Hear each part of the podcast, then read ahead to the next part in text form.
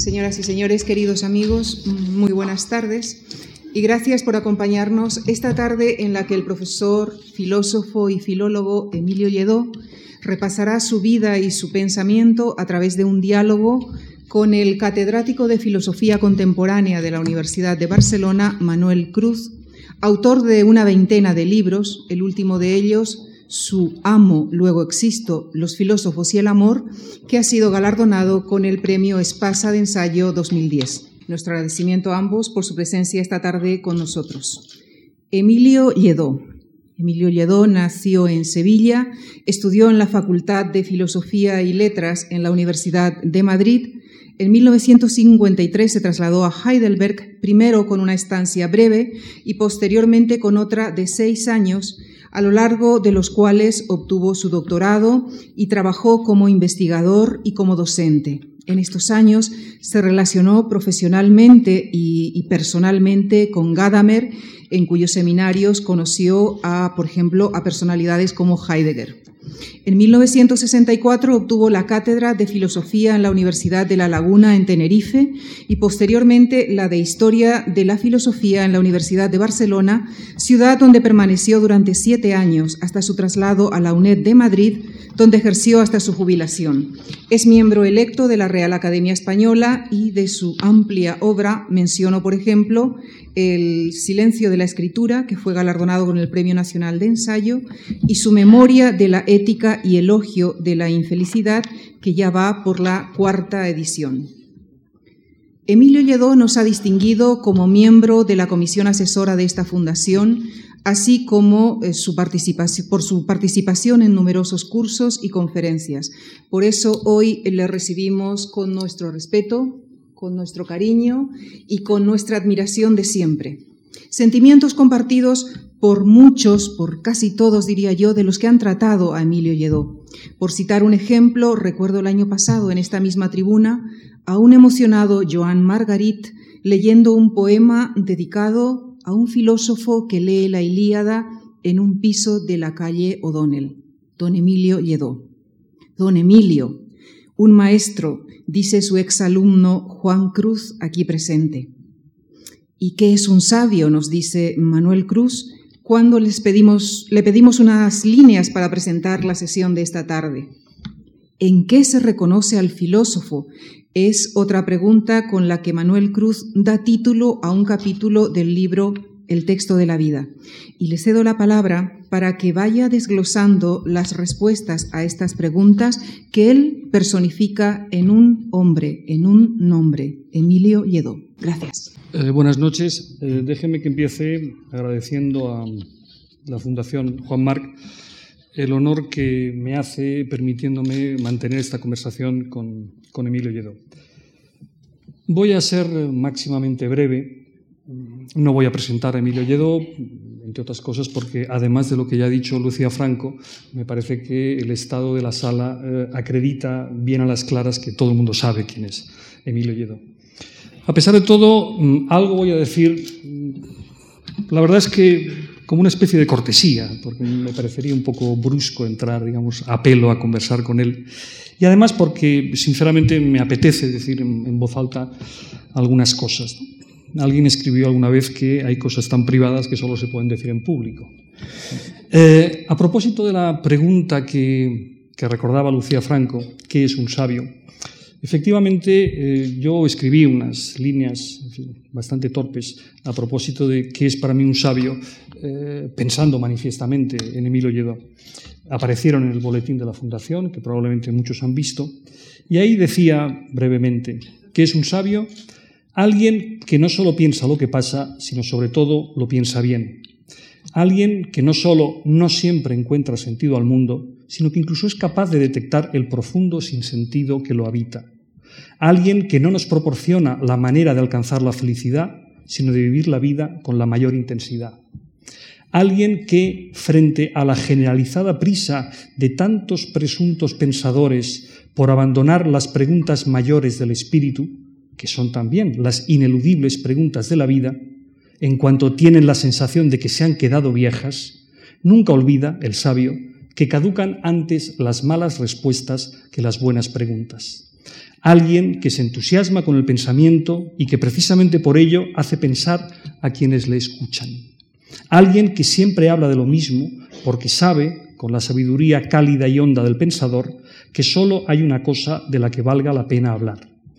Alguien a quien no se puede confinar en un ámbito teórico particular, ni la historia de la filosofía, ni la filología, ni ningún otro, porque está en el secreto de que a esa única certeza se puede acceder por variados caminos. Alguien de quien el mayor elogio que se puede hacer, y es gran elogio, es el de que habita su palabra. El texto, este texto, podía haber continuado desgranando las enseñanzas que le debemos a Emilio Lledó. En todo caso, tales enseñanzas trascienden una particular coyuntura, coyuntura política o incluso una concreta circunstancia histórica, por importante que ésta sea. Yo puedo hablar de primerísima mano de los años de Barcelona, unos años eh, importantes, unos años en los que la Universidad Española y la de Barcelona en particular reflejaba y tomaba parte en la batalla política e ideológica por las libertades. Al propio tiempo, la universidad tenía pendiente la tarea de reflexionar sobre su estructura y sobre sus relaciones con la sociedad, así como la necesidad de dar entrada a las nuevas corrientes de pensamiento silenciadas por la cultura oficial. Emilio Lledó, entonces y siempre, se empeñó con entusiasmo y pasión en todos esos frentes. Él mismo lo ha comentado. A pesar de los años amargos que la universidad vivió, entre la pobre ceguera y el abandono, por los patios del hermoso edificio de Elías Ruggen circulaba la vida y la esperanza. Son palabras suyas. Aquellos años pasaron, y sus amarguras también, aunque vinieron otras. Pero la palabra de Lledó ha continuado siendo palabra fértil. Sus enseñanzas, ahora estamos en condiciones de verlo bien, provienen tanto de lo que ha hecho como de lo que se ha negado tajantemente a hacer, de lo que él mismo ha llevado a cabo y de lo que ha alentado a que realizaran otros. Probablemente sea ese uno de los orgullos más legítimos del filósofo, saber que no pensó, sintió ni actuó en vano. ¿Acaso esa actitud se merezca como pocas la vieja y noble palabra compromiso?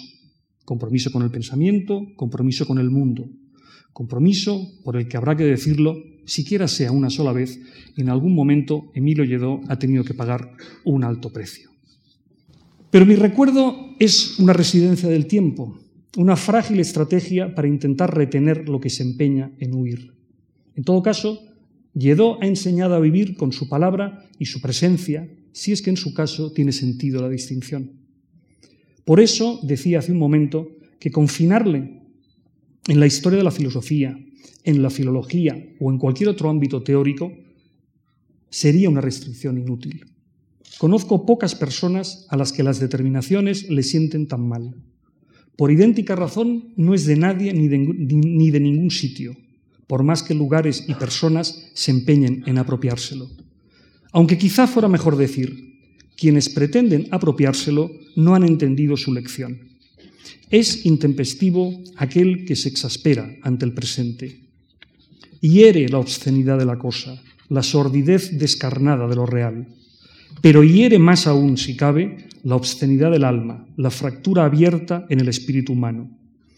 Extraños tiempos estos en los que reivindicar el valor de la cultura, resistirse a la derrota de la utopía o ejercitar la crítica se han convertido en el paradigma del anacronismo. Por eso, hombres, personas como Emilio Lledó no son hoy tan necesarios. Para terminar, lo repito, porque además de elogio es luminosa verdad. Emilio Lledó habita su palabra. Gracias.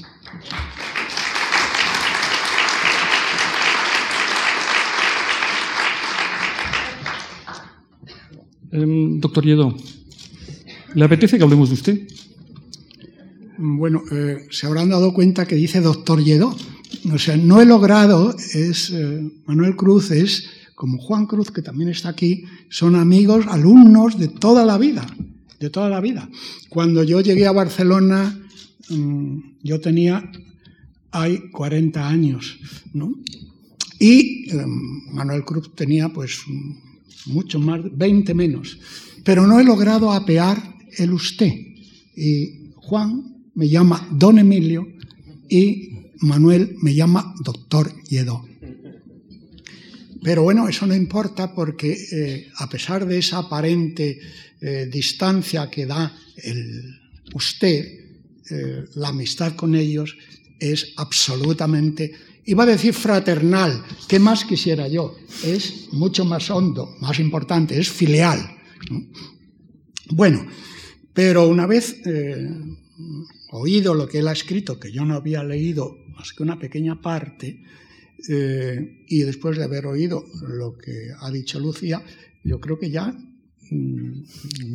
¿qué voy a decir de mi vida? Eh, pero bueno, estamos aquí para hablar de ella y les confieso que em, me daba, como dicen los jóvenes, un poco de corte. Es la primera vez que hablo en público un poco de mí mismo. He escrito algunas cosas, pero hablar así, naturalmente que todos mis amigos, y Manuel y otros muchos que están aquí, y Juan, etcétera, saben, saben cosas mías, y por eso procuraré hoy no repetirme demasiado, pero es a nivel, como se suele decir, privado, no en público, no delante de ustedes. Y les confieso que tengo, y no es retórica, un cierto pudor. Por eso procuraré, procuraremos eh, desvanecernos en cosas más generales. Pero permítanme, permítanme, no puedo evitarlo, eh, se llama la autobiografía, entonces ese soy yo, eh, quiero decir, el que ha tenido esta idea, permítanme que haga una leve, una levísima referencia ¿A qué es eso de autobiografía? Mm, hay un, hay texto famoso en, eh, al principio de la crítica de la razón pura de Kant, de la segunda edición de 1787, que dice, eh, como ahora no se llevan las lenguas clásicas, permítanme, además lo entendemos, que lo diga en latín tal como está en el texto de Kant, de nobis ipsis silemus, de nosotros más vale que no digamos nada de nosotros mismos. Pero eh, ese de nobis ipsis de nosotros mismos, más vale no hablar, está enredado, es un texto que cita eh, Kant de Bacon, de Bacon, eh, está enredado con que en el fondo la mismidad de uno puede, tiene, puede, tiene y debe trascender de alguna manera a los otros, no porque uno sea ejemplar, ni pueda serlo, ni luche por serlo conscientemente, sino sencillamente porque se crea un espacio, un espacio, una comunidad, una, una sociedad. A través del lenguaje, a través de la palabra, se crea ese maravilloso prodigio de los seres humanos porque hablan precisamente y porque aman de eh, de la comunidad, de la sociedad, de la afectividad. Bueno, pues, pero por mor de este, de nosotros mismos, más vale no hablar, yo me planteado eh, estos días, hemos empezado a hablarlo, pero no nos ha dado tiempo a precisarlo, tú cuando me enrolle mucho me cortas. ¿eh? Eh, ¿Qué era eso de la autobiografía? ¿Dónde está mi autos? ¿Dónde está mi yo. ¿Quién habla cuando hablo yo? En, una, en un texto, ya que Lucía ha mencionado la Iliada, pues yo la voy a mencionar ahora mismo. Eh, se ve que en la, en la cultura griega, y eso es espléndido, y es importante, y es muy expresivo de esa cultura, y veo aquí a don Francisco Rodríguez Adrados, también, que lo había entre mis amigos y mis maestros, mejor dicho, primero maestro, luego amigo, en la cultura griega se pregunta mucho quién eres tú, quién eres. Y hay un diálogo famoso entre Diomedes y Glauco que le pregunta, pero tú quién eres, guerrero, que nunca te he visto en estas batallas. Y, hay, y permítanme, y, casi acabo esa mini introducción, pero corta, y permítanme que, que diga la respuesta de Glauco a Diomedes cuando Diomedes le pregunta, pero tú quién eres si nunca te he visto aquí peleando. Igual, ¿por qué te interesas por saber quién soy? Bueno, todo esto tiene que ver con la autobiografía. ¿Por qué te interesas por saber quién soy? Y permítanme la textualmente la traducción, eh, como la generación, de, es que es un texto hermosísimo, como la generación de las hojas de los árboles, así las de los hombres. Esparce el viento las hojas por el suelo y la selva, mm, recogiéndolas, produce otra vez al llegar la primavera. Por lo tanto, yo no soy más que una parte de esas hojas que caen, le dice Glauco a Diomedes. Pues bien, el quién eres tú está a lo largo de toda la cultura griega y yo me he planteado en este momento quién era yo. Y hace un par de días por teléfono Manuel Cruz me preguntaba que las cosas que pude, que si tenía sentido que me plantease las cosas que yo no había hecho. Y permítanme también la cita clásica. Hay un texto que he comentado alguna vez, pero que aquí en público, no lo he hecho nunca, y sobre todo aplicándolo a la autobiografía, hay un texto de Píndaro, la primera definición de los seres humanos, la primera definición de un ser humano eh, que hay en, eso que se llama la cultura occidental. Epámero, y somos seres de un día y somos un algo que es un algo y un algo que no es un algo. Un quién que es un quién y un quién que no es un quién. Tidetis, tideoctis sombra de un sueño, el hombre. Es la famosa, hermosísima definición de, de, Píndaro. Pues bien, esa teoría de saber quién es uno se extiende a lo largo de toda la literatura griega, hasta llegar a eso que, hemos oído tantísimas veces de conócete a ti mismo, que estaba escrito en el pórtico del templo de Delfos. Pues bien, gnosis autón, el conócete a ti mismo, es dificilísimo, pero el dite a ti mismo, que eso no está ya en la cultura griega, eh, bueno, está de otra manera, pero mm, se me ocurre ahora, decirme, decir mi mismidad ante ustedes es muchísimo más difícil. Conocerlo ya es, es una tarea enorme, pero decirlo, y más ahora en público. Y por eso yo espero que Manuel me ayude un poco a este, a este cuento, a esta historia. Porque mm, eh, el único sentido que tiene, alguna vez les voy a confesar, estamos de confesiones, eh, que también he pensado escribir no mi autobiografía, sino escribir esa experiencia de la que vamos a hablar, que es eh, la de mi vida, lo que yo he podido vivir en, mis años de, adolescente, de joven, y que hasta cierto punto, por mi edad, pues ya no son excesivamente eh, accesibles al conocimiento. Bueno, eh, ya que es tan complicado, efectivamente, hablar de uno mismo, y ya que parece que es una tarea endemoniada conocerse a uno mismo, yo voy a empezar por una pregunta de apariencia extremadamente sencilla, pero que tiene truco. ¿Usted exactamente de dónde es? Bueno, yo pensaba hablar eso. Tenía aquí notas, que no les voy a... pero tenía eh, notas eh, sobre eso. Y, mm, y permítanme, tenía notas y tenía un pequeño texto, y para no perderme, se lo voy a leer, es muy breve. Es un texto no publicado, pero que escribí hace bastantes años. Eh, que conste que esto, la pregunta de Manuel viene mm, después de que yo hubiera pensado en leerles a ustedes este texto. O sea, que viene como vulgarmente o como eh, deliciosamente se suele decir, como anillo al dedo.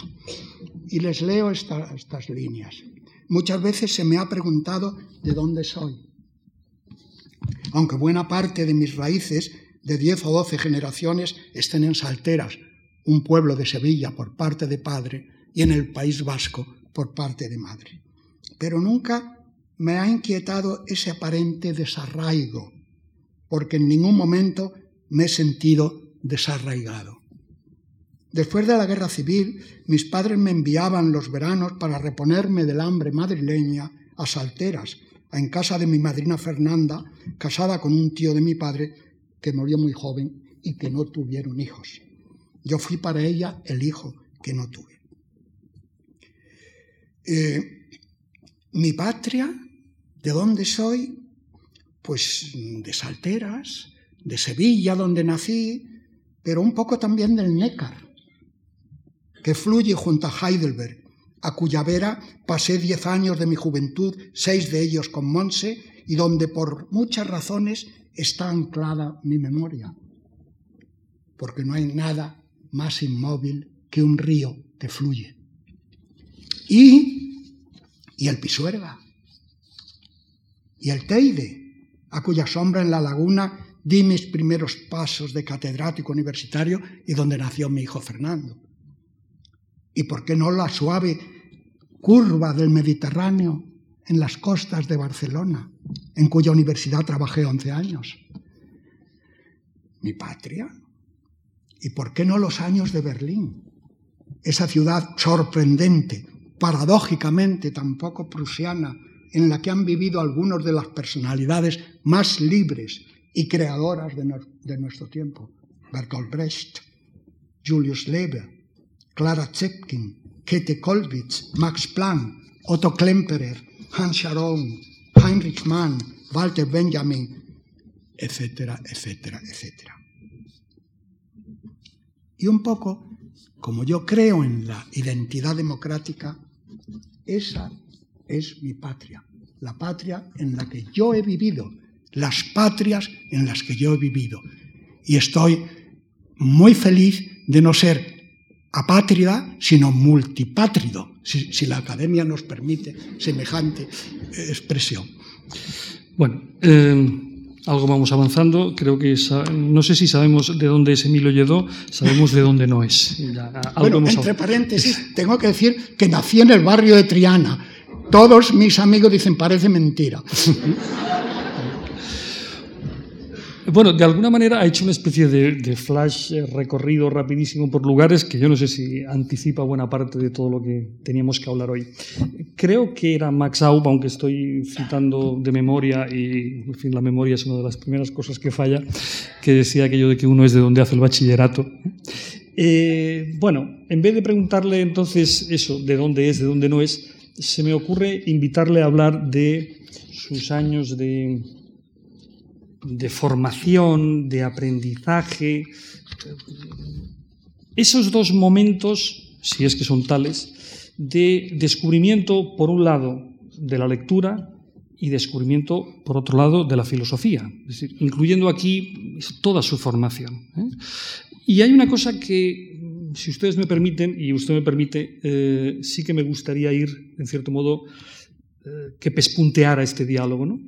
Y es, mm, bueno, más que hablar de, recorridos eh, biográficos, como lo que importa es hablar de la vida, en un filósofo de la vida, de lo que ha pensado y de quién le ha acompañado en esa vida yo le invitaría expresamente a que, bueno, no se privara de hacer referencia a, nombres, a nombres de personas. Yo he visto en el texto que aludía Lucía Franco, este el texto de la vida, hay una entrevista al final que le hacen Jacobo Muñoz y Francisco José Martín, eh, para mi gusto una excelente entrevista, eh, en el que van apareciendo algunos nombres. ¿eh? El nombre, por ejemplo, de, su maestro de primaria, en fin, yo le invitaría a que, además de esos dos flashes, si los ve pertinentes, descubrimiento de la lectura y descubrimiento de la filosofía, bueno, mm, si nos dijera quién le acompañó en esos descubrimientos.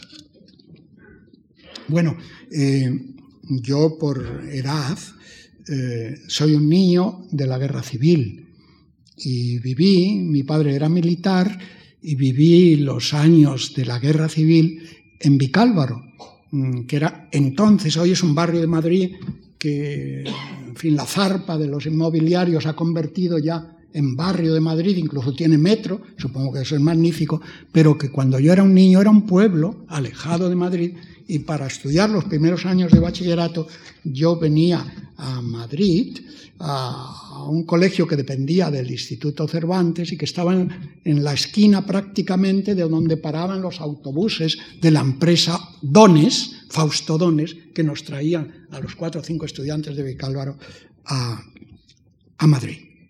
Pero en esos tres años, que yo tendría ocho o diez años, en esos tres años de la guerra civil, tuve la primera experiencia, la experiencia, y, mis amigos lo conocen y lo habré dicho, lo he escrito incluso, pero la vida de uno, yo no me puedo inventar otra vida que más quisiera. Mejor dicho, no, no, no quiero. Quiero haber vivido la vida que he vivido.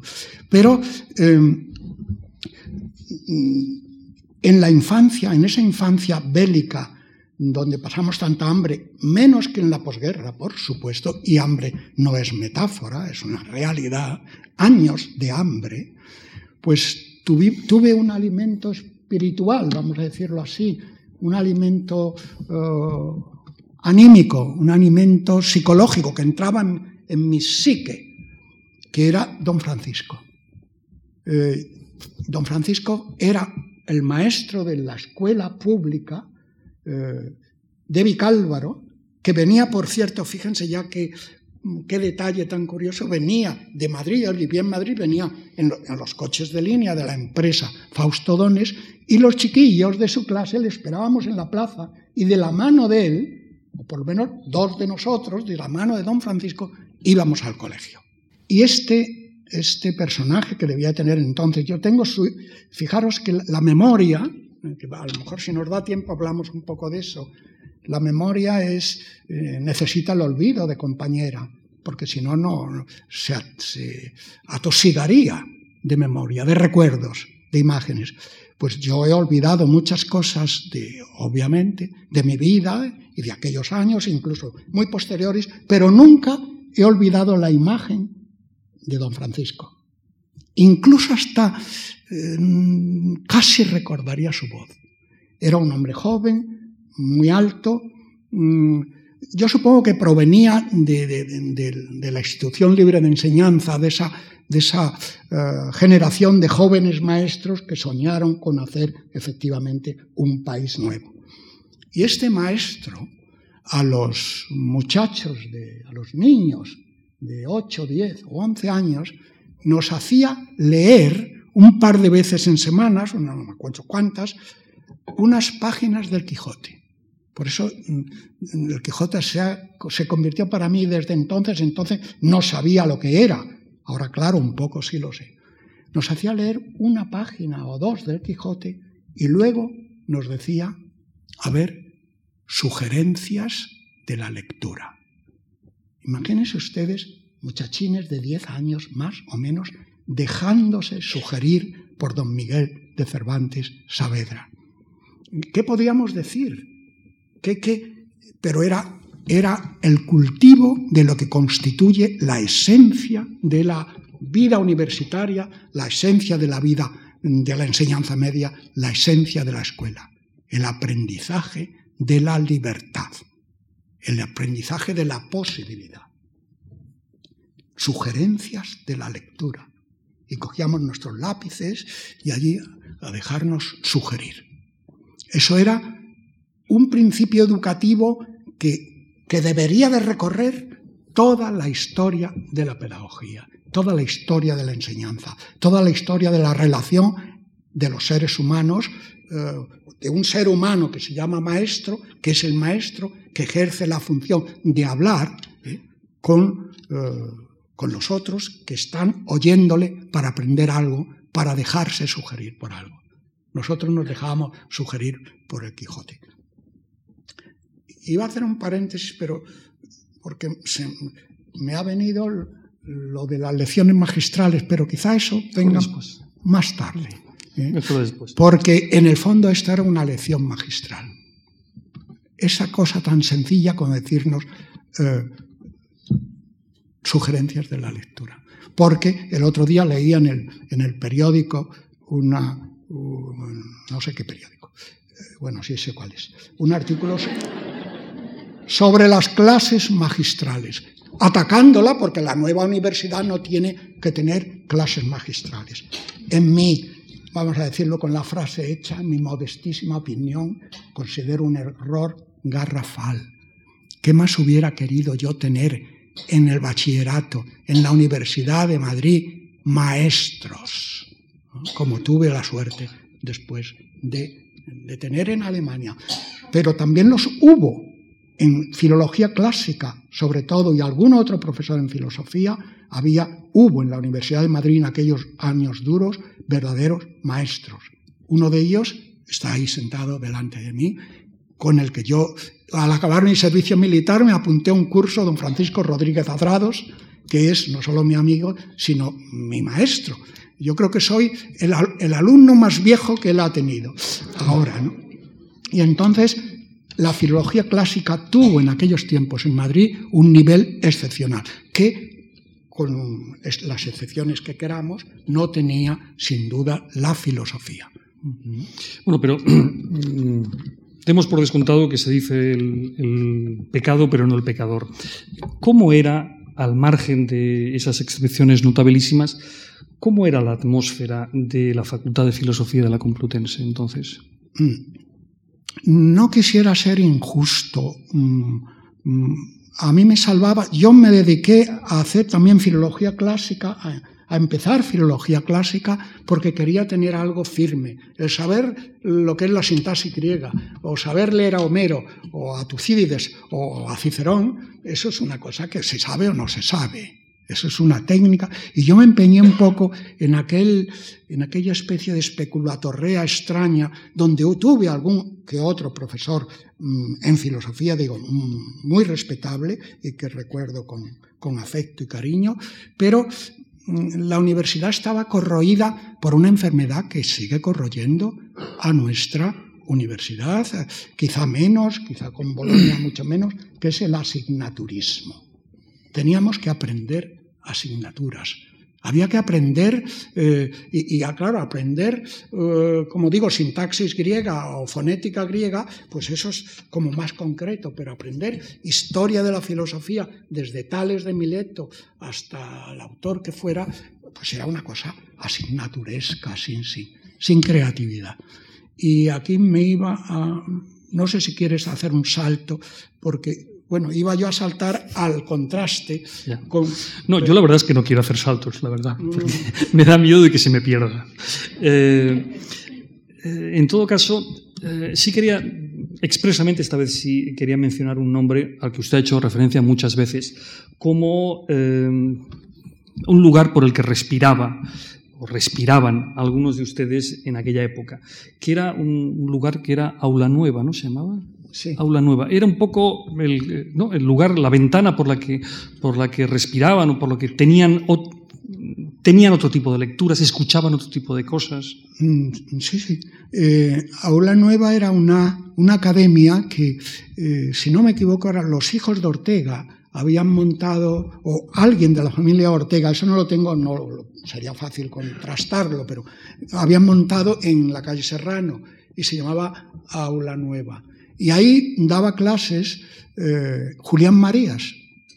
Y tengo que decir que las clases del joven Julián Marías, que tendría entonces 30 y no muchos años, fueron para nosotros una verdadera eh, revelación, un aire nuevo que, nos hablaba de cosas que, casi nadie nos hablaba, o algunos de los que nos hablaban no nos hablaban poco estimulantemente, en la Facultad de Filosofía. Repito que es, y por eso, claro, yo me agarraba a la filología clásica porque era una manera de salvación, porque había tres o cuatro eh, excelentes profesores que, que, nos, que, nos, enseñaban cosas concretas, que nos enseñaban a, a, entender el mundo clásico y a leer y aprender griego o latín. ¿Es en esta época cuando conoce a Ortega? ¿Cuando tiene algún, algún encuentro con Ortega?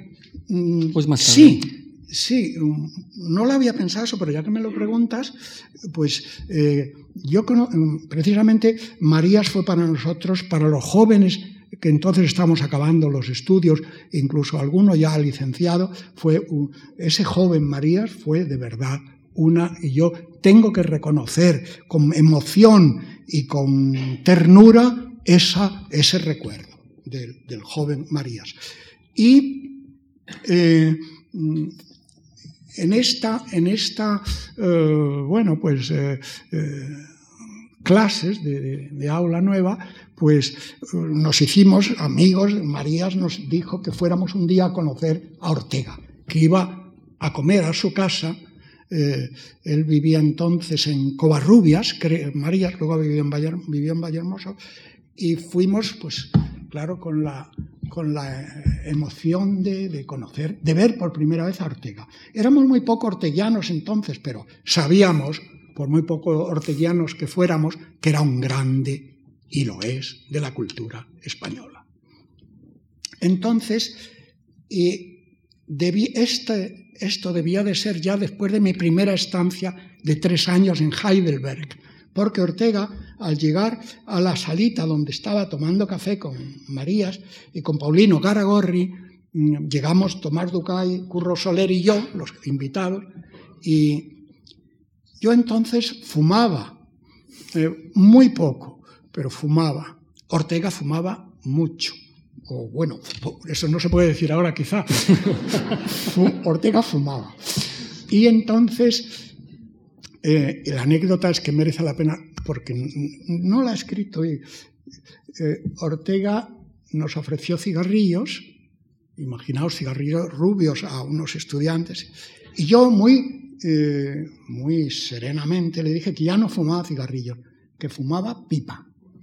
Porque en Alemania los cigarrillos eran muy caros, los Stuyvesant eran muy caros y el tabaco de pipa era más barato. Y Ortega, muy orteguianamente, se me quedó mirando y me dijo, no, Lledó, usted no fuma pipa por razones económicas, sino por razones líricas. Y era, ¿verdad? Era una, realmente brillante por parte de Ortega, porque yo me imaginaba con mi boina que tenía entonces por la calle mayor de Heidelberg, fumándome pipa, y era razones líricas y lo acertó de una manera maravillosa. Y eso fue un poco fruto de esto que preguntabas de mi relación con Aula Nueva, y era el año, claro, eso era el año, debió de ser un año antes de la muerte de Ortega año 55, por ahí, cuando yo regresé de mi primera estancia de Alemania. Bueno, entonces he sido yo el que, el que ha dado un salto incorrecto. Eh, cuando, cuando hablamos el otro día de... No, esto tiene que ser, es un sí, sí, sí, No, digo para, para no... Des... conocemos muy bien a Platón, ¿eh? Mm, no, lo digo para no desorientar, digamos, el orden de los... Pues si se desorientan mucho, no, nos, nos orientan.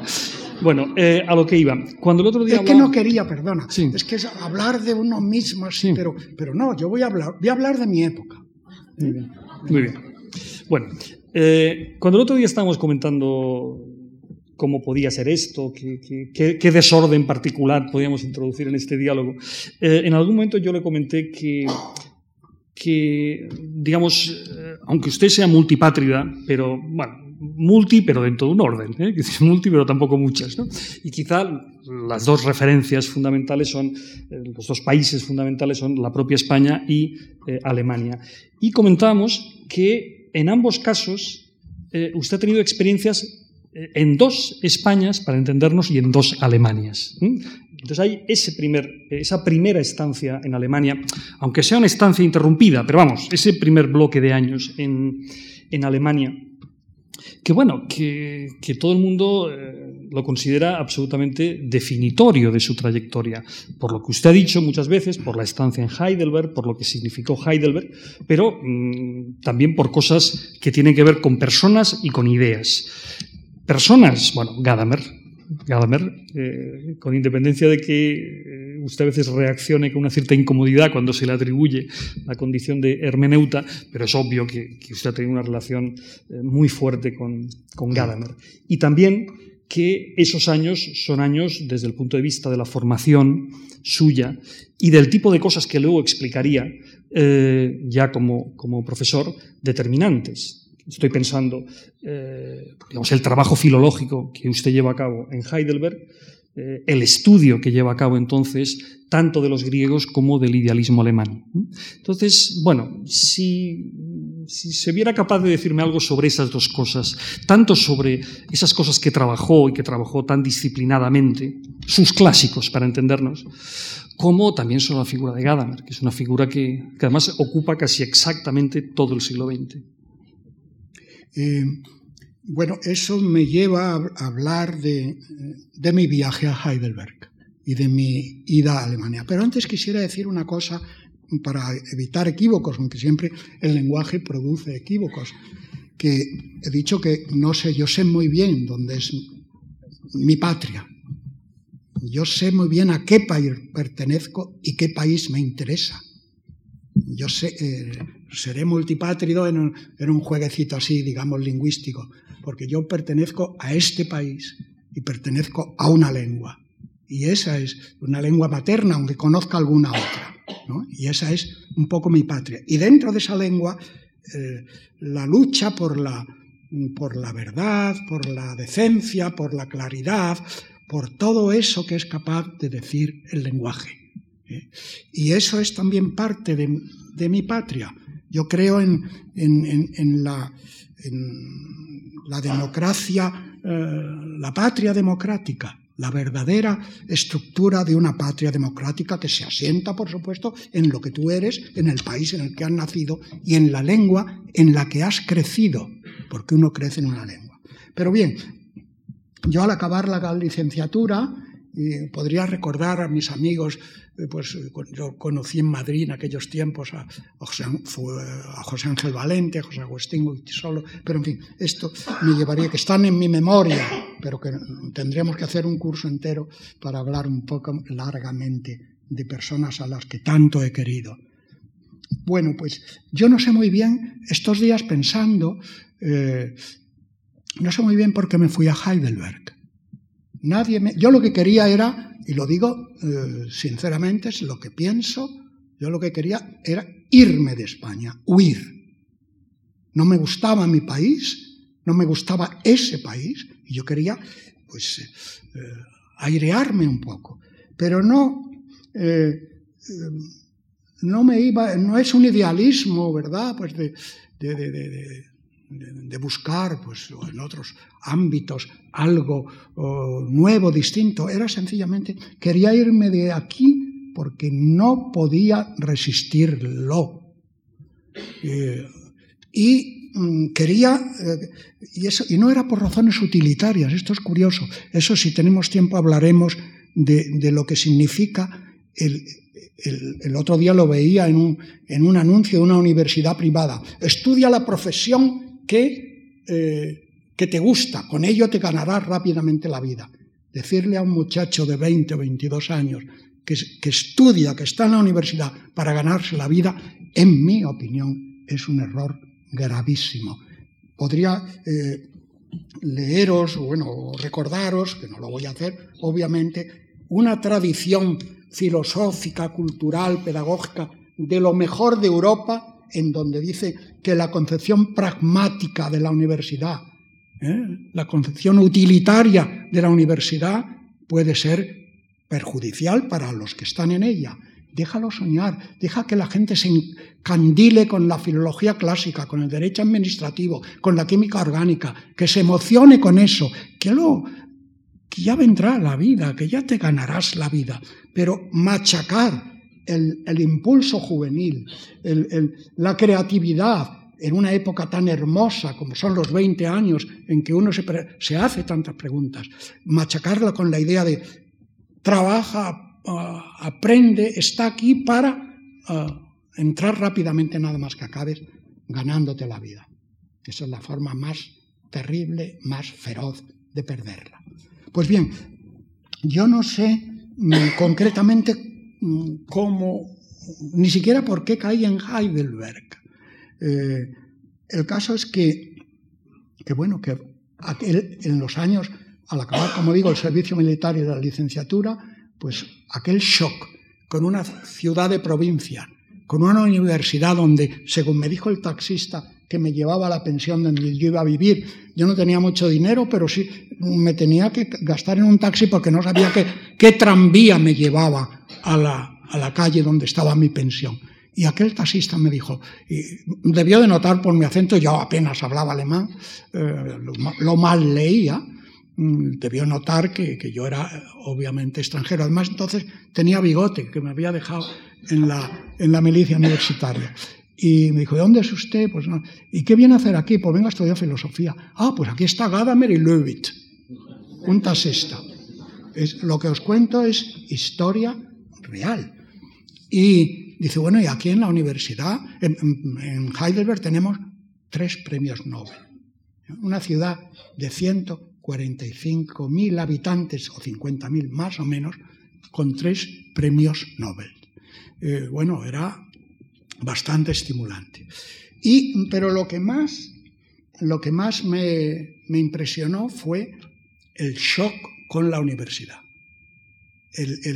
la experiencia universitaria, el, el llegar a una universidad sin asignaturas. Desde 1810, desde que Guillermo de Humboldt crea la Universidad de Berlín, cuando era, tenía poder político, además de poder intelectual extraordinario, mm, dos aristócratas, vaya dos aristócratas, vaya hermanitos, Alejandro de Humboldt, que con 30 y no muchos años se embarca en La Coruña para hacer la historia de la flora y la fauna americana, y el Guillermo, eh, que fue el gran lingüista, uno de los primeros investigadores del vasco, etcétera, etcétera, etcétera. Pues bien, Guillermo de Humboldt había establecido un lema esencial para la universidad alemana que yo viví, además, que era libertad y soledad. Aislarte un poco de las preocupaciones del mundo que te rodea, del mundo burgués, como dice Alejandro de Humboldt en un texto muy hermosísimo, eh, dice, hay que alejar a los jóvenes de, de la obsesión, de la obsesión de la burguesía, de la obsesión por ganarse la vida. Lo mismo que dice casi un siglo y pico después Walter Benjamin. Bueno, pues el, ir, bueno, primero me dediqué a aprender alemán un poco. Iba a las clases del Instituto de Intérpretes de Hans Hinterhäuser, que después sería un gran, un gran romanista y un gran galdosianista. Y, y bueno, pues, pues, pero empecé a ir a clases y miraba todos los semestres, aparecía un libro, un librito, donde estaba, pues bueno, de lo que iban a hablar los profesores. Veías el curso de filosofía, las lecciones, los cursos de filosofía de los distintos privados docentes, catedráticos, etcétera, y de filología clásica. Entonces, pues, no sé, pues Regenbogen daba un curso sobre el libro segundo de la historia de Tucídides en ese semestre. Y al semestre siguiente hablaba pues, de, los coros de la tragedia de Sófocles. Y al semestre siguiente hablaba pues, de, la lírica griega. Y yo, y yo decía, ¿dónde está la asignatura? Y Gadamer o Levitt hablaban de filosofía del lenguaje un semestre, y al semestre siguiente de Hegel, y al otro de, de los sofistas. Pero eso era el cultivo de la libertad, el cultivo de la verdadera formación. Y claro, ahí asistíamos a clases realmente magistrales. ¿Eh? Oír a aquellos maestros que no transmitían un saber estereotipado para ser respondido en una determinada, eh, en una determinada prueba de examen, sino era pues el crear, el crear lo que dice Kant en un texto famoso también, el crear el entendimiento, el crear la sensibilidad y al crear la pasión por el conocimiento. Entonces, esta, esta experiencia, eh, bueno, eso sí, luego los seminarios eran muy rigurosos y había que apuntarse y te podían decir, no, pues no venga usted a este seminario que voy a hacer sobre Píndaro porque a usted le falta un poco de gramática, vaya primero. Pero en la clase magistral podía entrar todo el que quisiera. Y eso era eh, para mí fue realmente una revelación. Por eso, quizá por una deformación autobiográfica, no soporto esa moda que dicen que la lección magistral, hombre, claro, la lección de un señor que repite un manual y te lo va a, exigir después, pues me parece que eso no es una lección magistral. La lección magistral la que brota de alguien del que emana realmente la vida del conocimiento, el amor del conocimiento y la pasión por el conocimiento. Pero creo que me quieres interrumpir. Sí. Em, ¿Tiene alguna anécdota de Heidegger, no? Eh, sí. Y, tiene que ver también con lo que era la enseñanza en Heidelberg.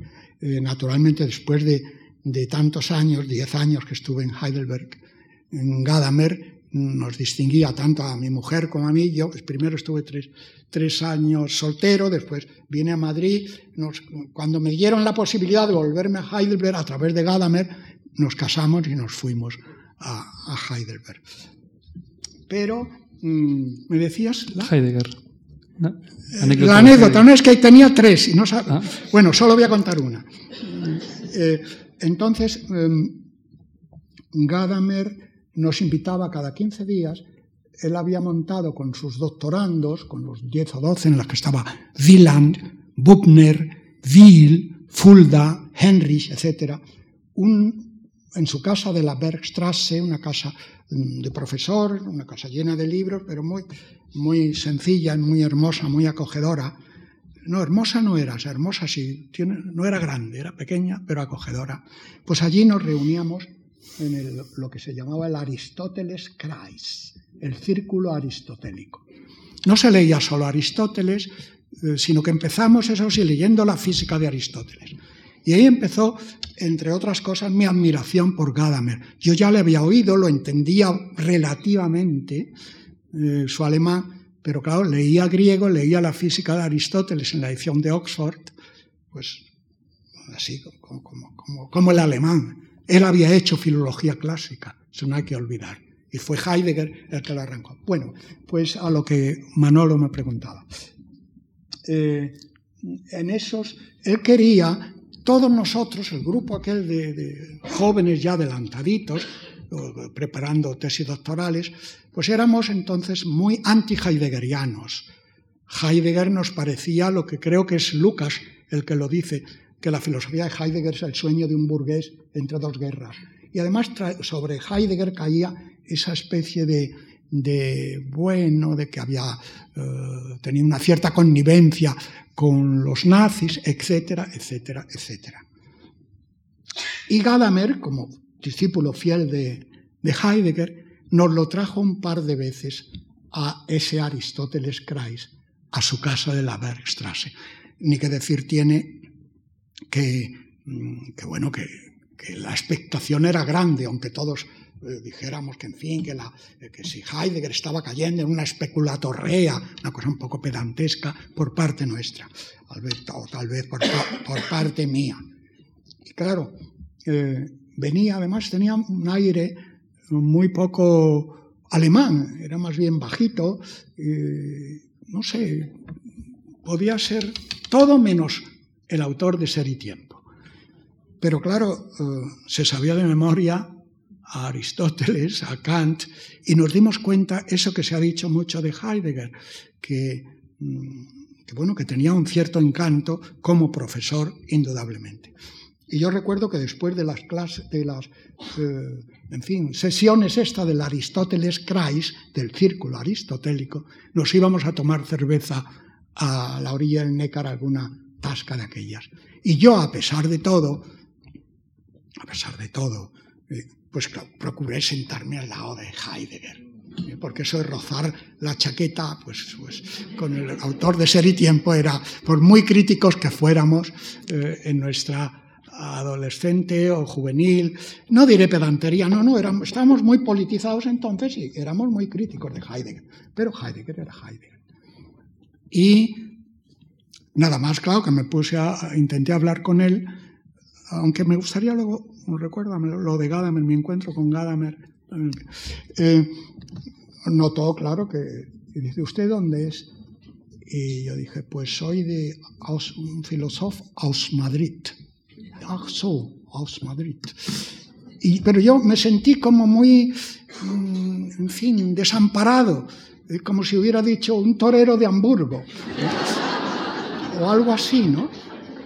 Y un filósofo, filósofo aus Madrid, además en alemán, y, enseguida, claro, busqué mi pedigrí y dije, sí, como Ortega, Ortega, en fin, eh, quiero decir, Ortega, pues lo conozco, y, dijo, sí, sí, sí, es muy, muy amigo, o dijo una cosa muy positiva. Y luego, eso no lo he contado nunca en público, pero es una anécdota, es la realidad y lo tengo que decir.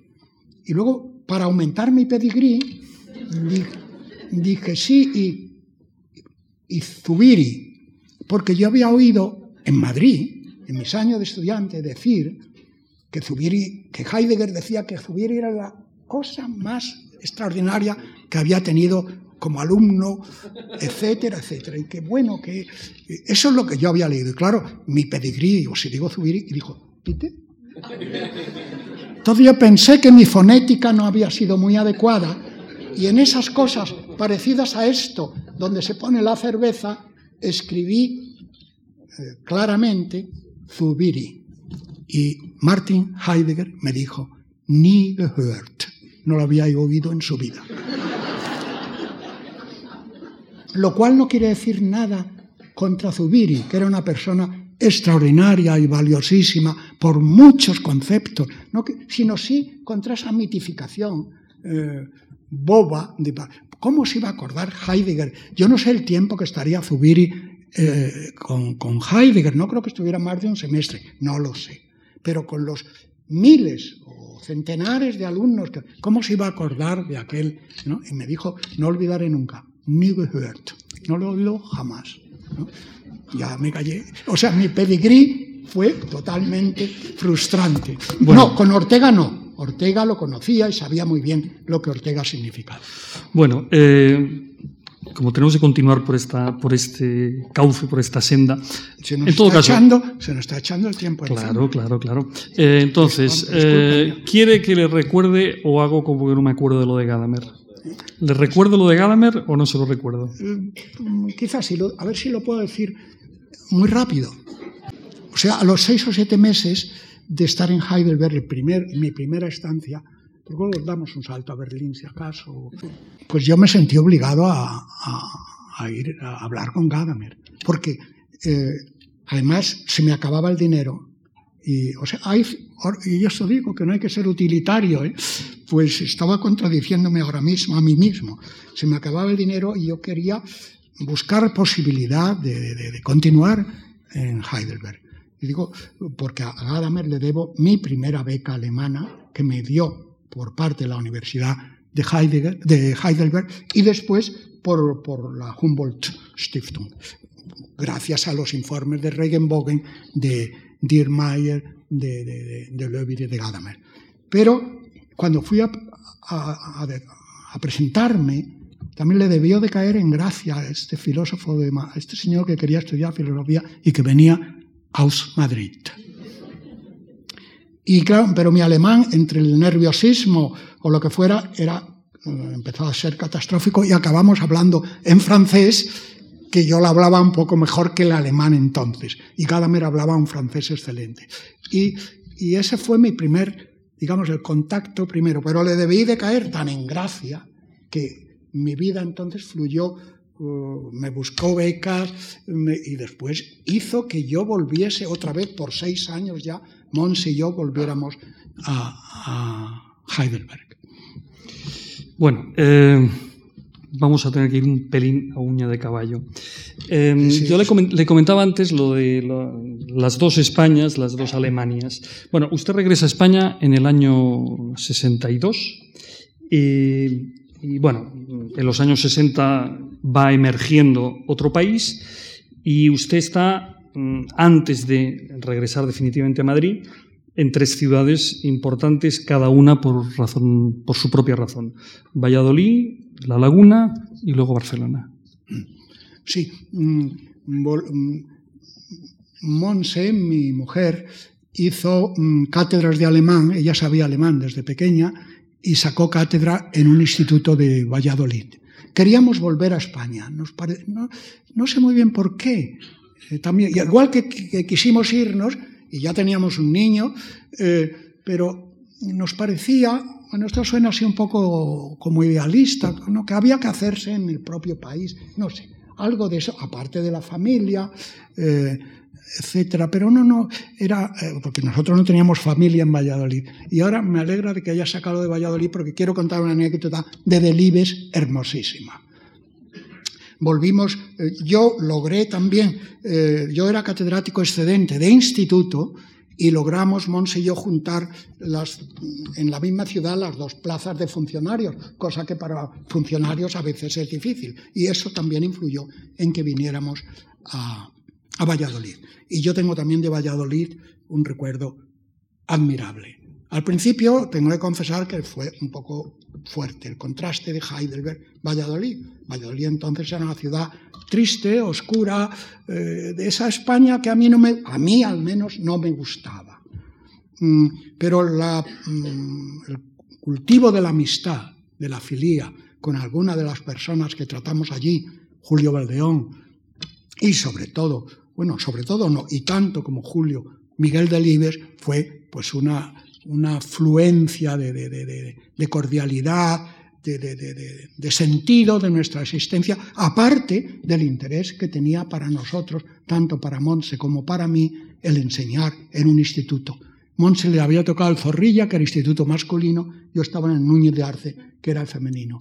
Pero eh, veíamos unos jóvenes, unos no adolescentes, jóvenes, estudiantes de bachillerato, tan interesados, tan apasionados, que, que, eh, nos compensaba extraordinariamente ese, ese cambio eh, que al principio, repito, y tendría muchas anécdotas, pero no voy a contarlas, nos fue muy duro.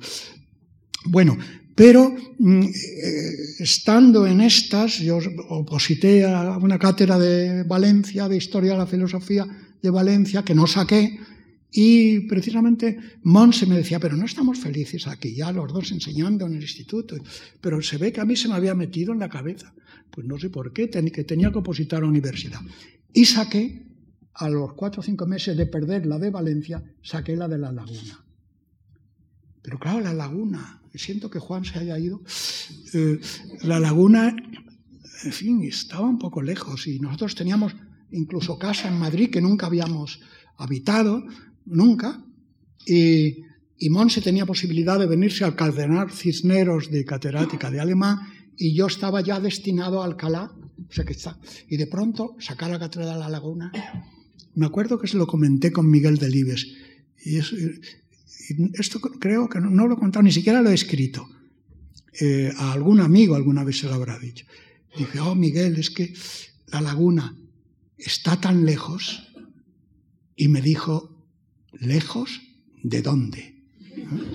O sea, eh, maravilloso, ¿no? ¿Lejos de dónde? Y es verdad, naturalmente cogimos nuestros dos baúles de libros, nuestros dos niños que entonces teníamos, y a la laguna. Y fueron también unos años maravillosos de mi vida. Por eso me cuesta trabajo elegir patrias, porque, porque aquella experiencia universitaria, después de la estupenda experiencia de Valladolid en la enseñanza media, pues llegar yo tenía 37, 38 años de, catedrático a la laguna, a, la cátedra de, comunes, entonces había los años comunes de, Fundamento de Filosofía e Historia de los Sistemas.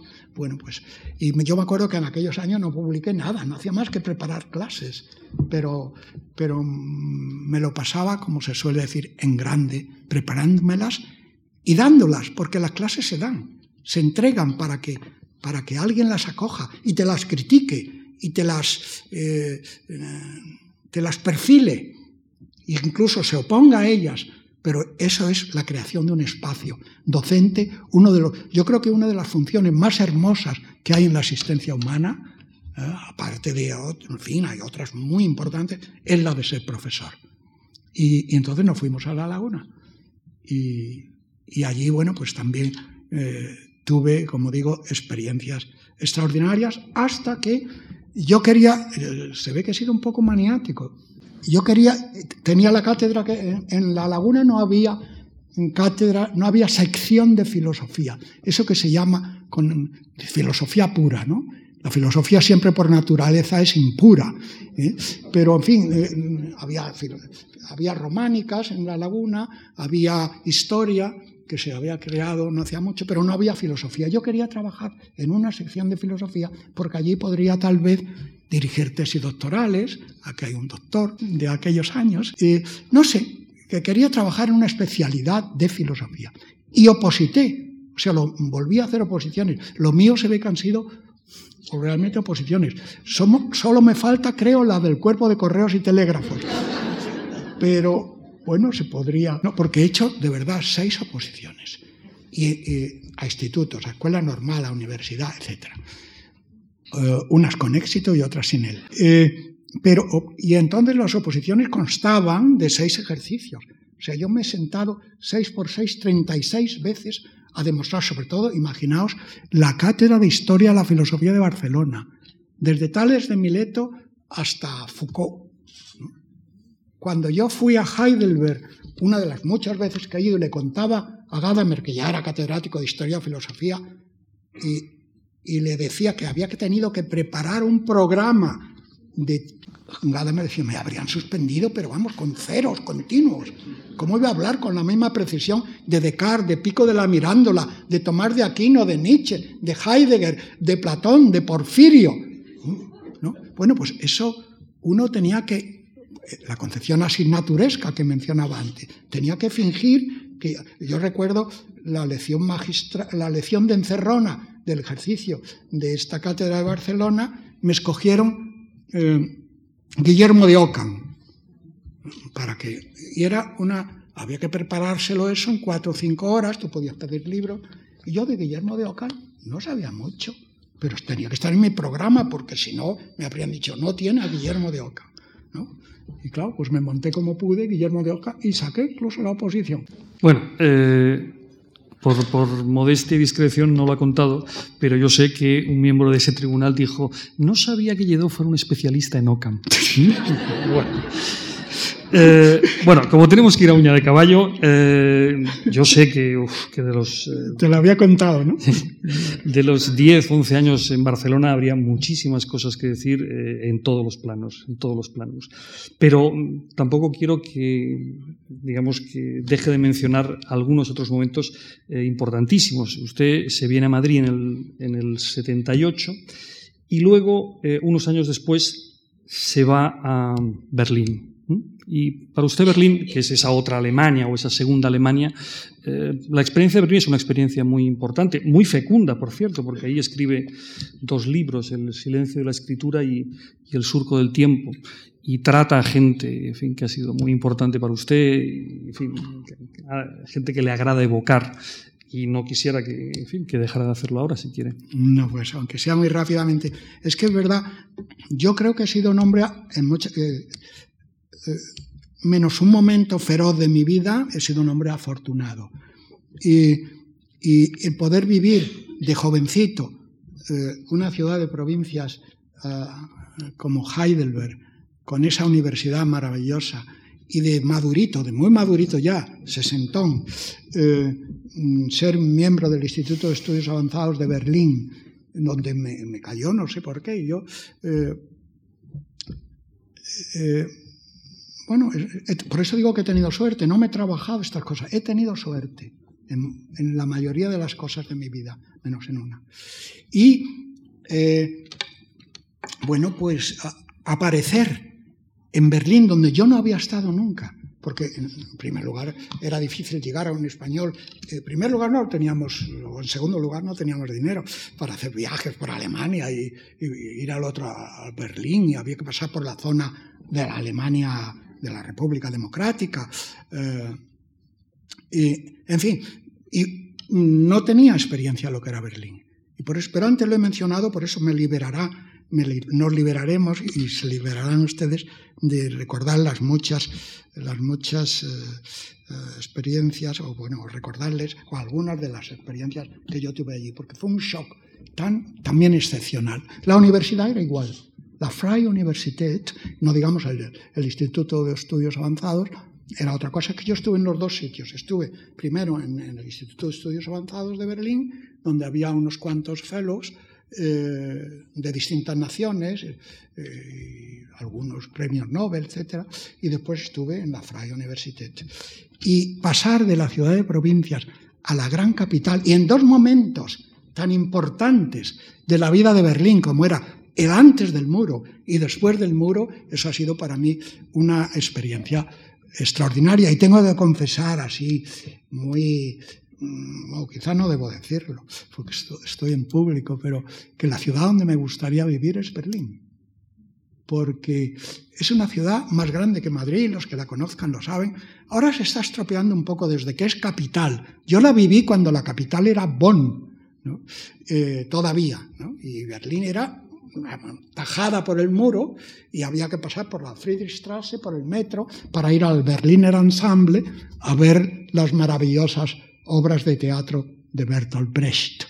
Y, y en el, por cierto, en el, y no quisiera, eh, por lo menos, aunque sea un homenaje, quiero mencionar aquí, entre otros muchos, a dos personas que conocí en el Instituto de Estudios Avanzados. A, Gajo Petrovic, un filósofo yugoslavo, y a Luigi Nono, el genial músico, el discípulo de, Malipiero, y, etc. Y uno de los grandes creadores de la música eh, moderna, contemporánea, desde la escuela de Schoenberg, etc. Y ellos me enseñaron una cosa que en Barcelona, esto mmm, no te lo he contado nunca, bueno, seguramente lo hemos hablado, yo no sabía lo que era la ópera, porque dos catedráticos, Monse trabajaban en un instituto en Barcelona, yo en la universidad, ya con tres niños, pues no, la ópera, el liceo de Barcelona era un ni se nos ocurría que tuviéramos, que pudiéramos ir. Y a mí, que me gusta mucho la música, que tengo una cierta educación musical, no había estado jamás en una ópera. Y gracias a Luigi Nono, a Günther Albrecht Bühler, un, un catedrático de biología molecular de Chicago que estaba de fellow también en el Wissenschaftskolleg, en el Instituto de Estudios Avanzados, pues me fueron introduciendo y me convirtieron en un apasionado de la ópera, porque después, cuando cayó el muro, había, había tres óperas, la, antigua ópera, la, la, moderna que se hizo en el Berlín occidental y luego la Komische Oper. ¿no? O sea, y, era, y gracias a, a Luigi Nonno y a Gallo Petrovic y a Bühler, pues conocí yo no solo la realidad de Yugoslavia, que todavía no había sido descuartizada, sino eh, eh, la realidad musical de ser amigo de un... Tengo alguna carta de, Luigi Nono, que desgraciadamente, como saben, murió hace ya años, y esas cosas de la vida, de esas frustraciones que uno arrastra un poco. Eh, Luigi me decía siempre, Emilio, quiero llevarte que conozcas Venecia, él era veneciano, quiero que conozcas Venecia. Y mm, él era hijo de una gran familia veneciana que lo que querían es que fuera abogado y él se dedicó a la música. y mm, no se logró ese viaje, pero y, es como una especie de sueño que tengo haber recorrido con, con Luigi Nono los canales de Venecia. Bueno, eso, es del 88 al 93, la estancia en, Berlín. El 93 regresa a Madrid y, por decirlo de una forma, digamos, contrastada, eh, abandona una institución, que es la universidad, e ingresa en otra, que es la academia. Bueno, hay, algo parecido a recuperar los orígenes, volver a la palabra. Supongo que le apetece decir algo sobre la academia, sobre ese trabajo en la academia, o esa dimensión que ha encontrado o reencontrado en la academia. Bueno, mm, casi puedo cerrar ya la carpeta y siento eh, que no, que no hemos, por suerte, eh, siento que en, cuanto a ustedes que esperaban una autobiografía, que apenas he hablado de mí mismo más que de mi circunstancia, lo cual eso está muy bien. Pero eh, respondiendo a lo que dice Manuel Cruz, para mí la academia ha significado una reincorporación a un trabajo en el que me siento muy cómodo y que tiene extraordinario sentido. Lo cual no quiere decir que no caigan pequeñas polémicas como estas últimas de la ortografía o no ortografía. Pero eh, cuando eh, tuve que escribir un, un, trabajo sobre el Quijote de 1780 y leí las actas de los académicos de aquellos tiempos, el Quijote que publicó Ibarra, esa edición maravillosa en cuatro tomos, que está, vamos, vamos eh, bueno, es difícil de conseguir, yo al menos no la tengo, pero está en la biblioteca de la academia, obviamente, pues me di cuenta de la pasión intelectual, del, apasionamiento de aquellos académicos que unos cuantos años antes, desde 1926, 1726 perdón, a 1739, habían escrito los seis volúmenes del Diccionario de Autoridades. Y los que digan a veces que la academia no sirve para mucho, bueno, ahí está la, la gramática, etcétera, etcétera, los diccionarios, que por favor hay una edición en tres tomos, un papel muy fino, de los seis, que cojan el diccionario de autoridades eh, escrito al comienzo de esa institución.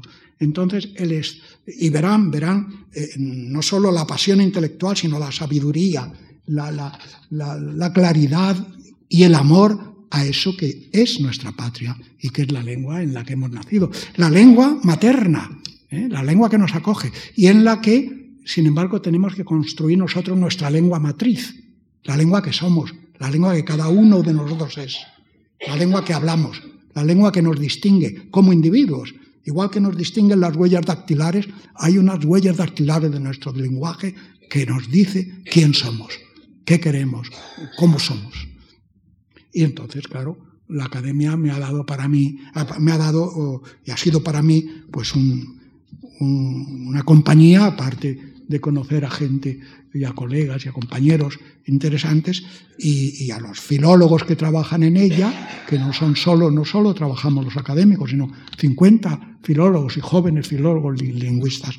Y, vamos, es, es una, una fuente de trabajo y, de, y un espacio común. A mí se ve que me gustan los espacios comunes y ya que no tengo la universidad, que la academia sea mi espacio común.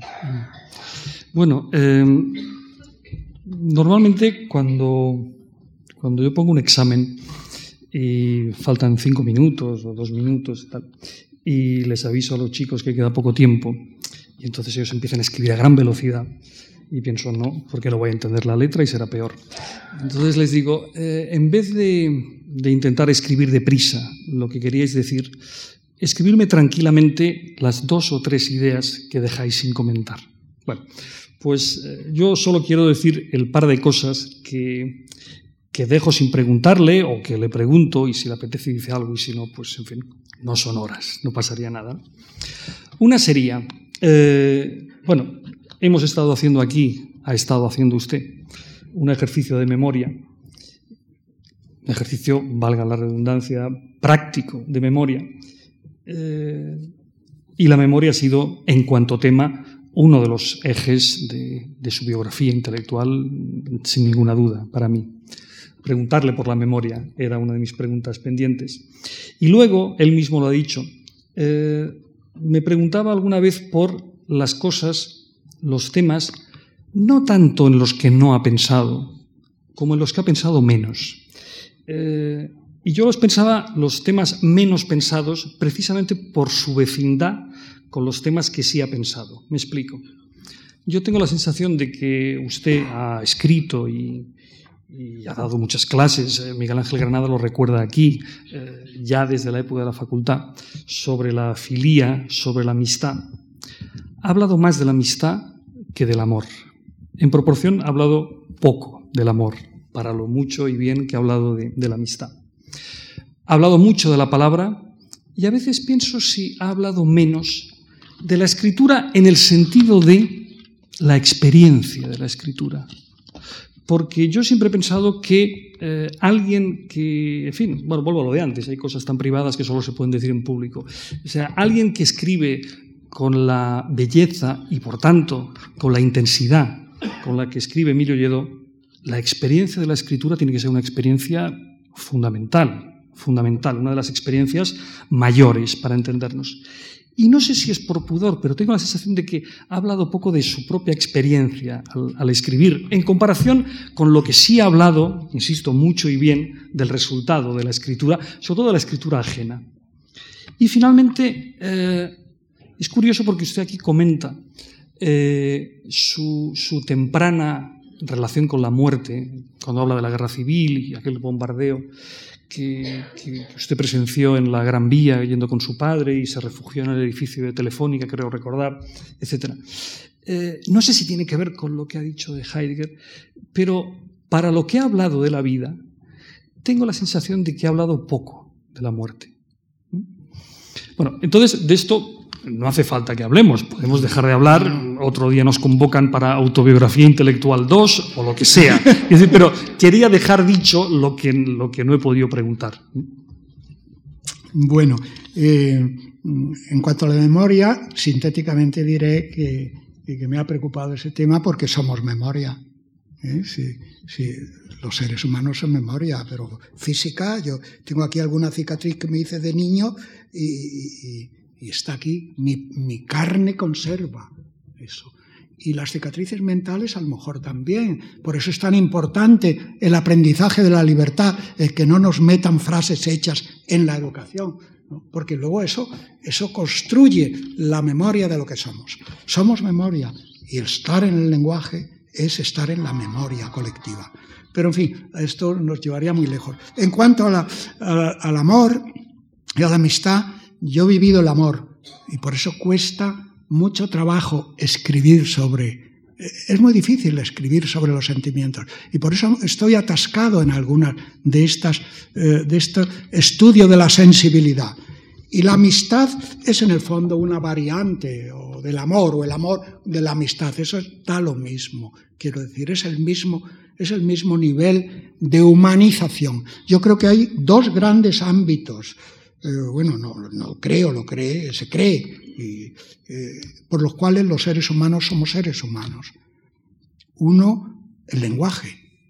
Uno, la posibilidad de comunicarnos. Eso es lo que nos distingue de, los animales. ¿eh? Una de las grandes definiciones tan sencillas y tan facilitas de Aristóteles es el, hombre es un sol, logon es un, es un animal que abre la boca y mueve la lengua y crea una foné semántique, un aire semántico.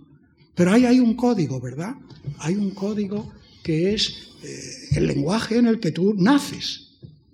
Pero luego hay la otra gran variante de la vida humana es el amor, es la amistad, es todo ese mundo de la sensibilidad. Y ese mundo de la sensibilidad, de la amistad, no tiene código.